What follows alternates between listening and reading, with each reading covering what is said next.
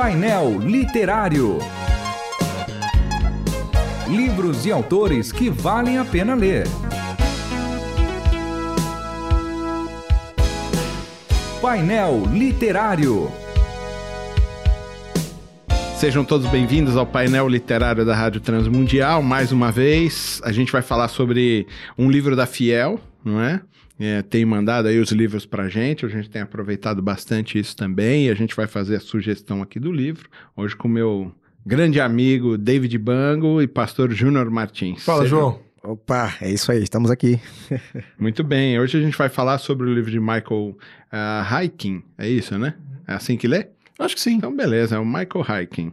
É, descobrindo os pais da igreja, quem eles eram e como moldaram a igreja, né? Os pais da igreja, redescobrindo os pais da igreja. Primeira pergunta que eu falo logo é uma provocação logo, né? a igreja tem pai, né? Dizer, não, não, era Jesus o pai? Né? Não, é, não, é, não é Pedro o pai da igreja? Como que é esse negócio? É interessante, eles adotaram esse nome por causa da, da relevância desses homens para a história da igreja, né? Em vários aspectos, do ponto de vista doutrinal, do ponto de vista missiológico, de combate da fé, de preservação das escrituras. Então, acho que é o nome apropriado. É esse grupo de homens que a gente chama de patrística? essa época? Exatamente, porque na verdade nós temos aí uma transição, né? Os, os discípulos todos uh, morreram e havia um novo grupo de cristãos que estavam enfrentando muita perseguição também. E eles serviram como base ou como modelo para a igreja. E aí, como é que fica agora? Os apóstolos todos já partiram, como é que fica? E aí eles começam então a trabalhar no sentido de apresentar a razão da fé. Aí a centralidade da mensagem parece que muda. Os discípulos estão evangelizando, falando sobre o Cristo, olha, ele ressuscitou, é ele mesmo. Agora, nesse período, eles têm que defender a fé. Por que, que nós acreditamos nele? Então, esse período, nós temos esses homens. Qu quanto tempo durou esse período aí, pastor? Você sabe que cada livro que você pega, ele aponta uma, uma direção diferente, né?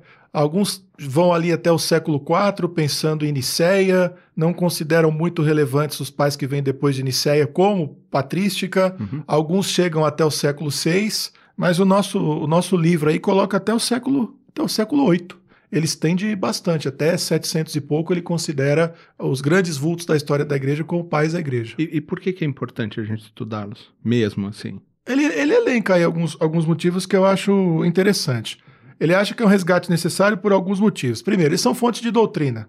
É, muito daquilo que ficou um tanto quanto obscuro, eles foram praticamente os primeiros a levantar a bola e resolver uma série de problemas e deixar outros para a posteridade, alguns com os quais a gente se, é, se debate aí até hoje.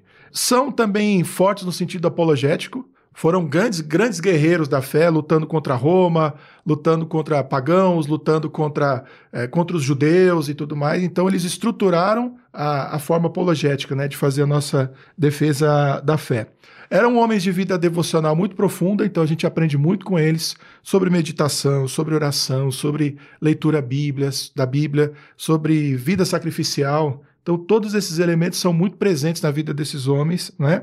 Então, como ele mesmo coloca aí, muitas vezes também é importante porque eles têm uma má fama para muita gente, principalmente para os evangélicos, né? Ainda existe uma certa, por causa da, da Igreja Católica, que parece um ter... Um ranço, né? É um ranço, e a gente acaba descobrindo, quando estuda esses homens, que essa má fama não se justifica. Eles erraram? Erraram mas naquilo que eles acertaram, eles merecem o crédito, né? Porque parece que a nossa percepção, ela tá mais ligada à Idade Média, né? É, porque a gente é, é, fruto da reforma, uhum. né, no século XVI, e aí a gente, a gente ficou com esse ranço muito grande. Tudo mas que está para trás, né? Tudo que está para trás a gente considera como refúgio, né? Olha, tudo que está para lá não serve de jeito nenhum. Inclusive até o Brinco fala que a gente é mais anti do que crente mesmo de verdade, né? Já jogou um monte de coisa fora. Uma delas são esses, os ensinos desses homens, né? Agora, uma fonte, por exemplo, de bastante provocação para estudar os pais da igreja são os próprios reformadores, né? Que Sim. eram fonte para eles. Né? Exatamente. Exatamente. Exatamente. É. É, todo, toda a teologia que eles vão desenvolver aí no período da reforma protestante, eles beberam muito dos pais da igreja, né? Até mesmo a forma da defesa da fé, essa, essa forma apologética de defender a fé, de apresentar a fé e trazer trazer os argumentos tanto históricos ou psicológicos da fé cristã, é, os pais da igreja serviram como fundo, né?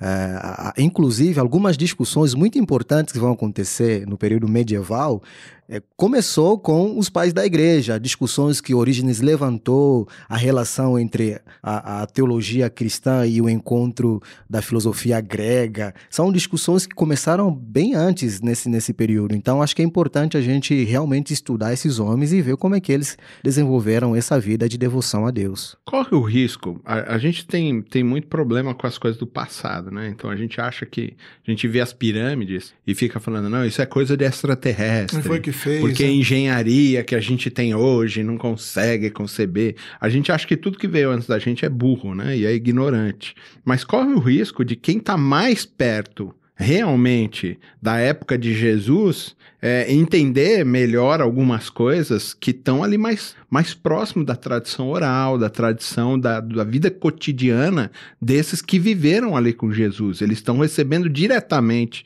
desses que viveram ensinos. Corre o risco deles entenderem melhor a, as escrituras do que a gente até. Quer ver uma coisa que, que é, eu sei que é polêmica, talvez a gente não tenha tempo de, de, de debater aqui, mas é interessante.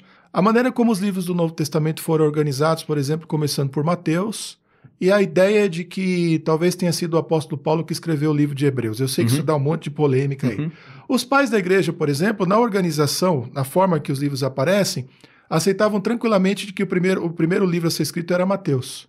É mais tarde a ideia de que foi Sim. o Evangelho de Marcos por causa uhum. da sua simplicidade. Hoje se sabe que provavelmente a versão grega do Evangelho de Mateus é posterior ao, ao Evangelho de Marcos, mas que existia uma versão aramaica bem, bem anterior. Esse é do problema sinótico. Provavelmente do ano 43 e que a, idade, a, a, a, ideia de um documento que é de uma fonte que é uma bobagem muito grande. Os pais da igreja não tinham esse problema.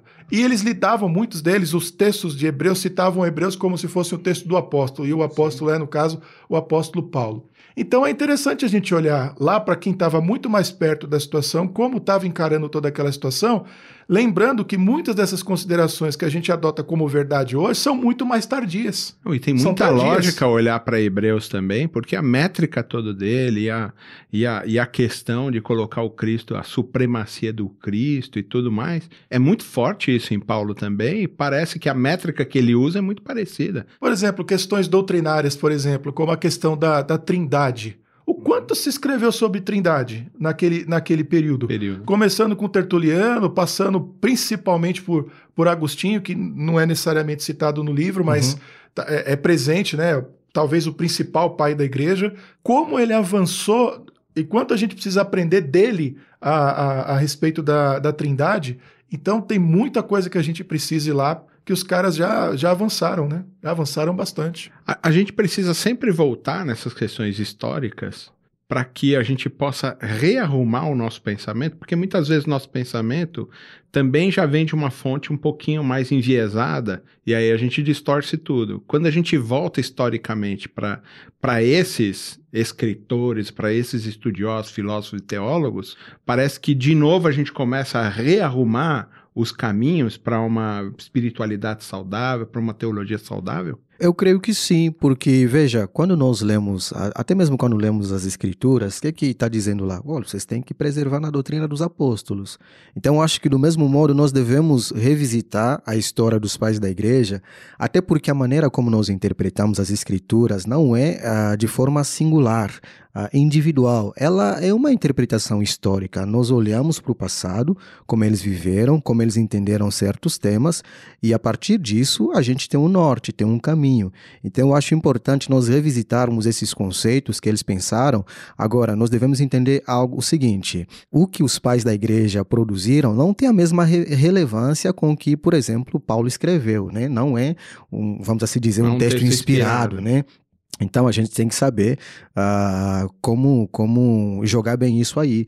Mas dentro de uma perspectiva histórica, eu creio que é importante a gente revisitar esse, esses conceitos. É importante também fazer uma leitura. Eu vou dar um exemplo aqui do ponto de vista apologético. Fazer apologética no, no segundo e no terceiro século nada tem a ver com apologética hoje. Uhum. O foco da apologética hoje é provar que a, o cristianismo ele é racional, Uhum. ou seja, ele pode ser comprovado racionalmente, e naquele tempo era uma defesa em relação à cidadania dos, dos cidadãos é, cristãos, por exemplo. Uhum. Provar que eles eram boa gente, que terem se convertido podia até cooperar para o bem do império, e Que eles não estavam querendo derrubar o império. Exatamente. Uhum, Então, uhum. fazer apologia naquele tempo e fazer hoje são coisas bem diferentes. Os temas são diferentes. bem né? diferentes. O propósito é muito. O que se tinha que Ímpar, né? defender era bem diferente, né? É, eu, eu queria conversar mais e aí a gente falar sobre alguns pais da igreja, mas eu vou deixar isso para a semana que vem, tá? Aí a Maravilha. gente abraça mais alguns deles.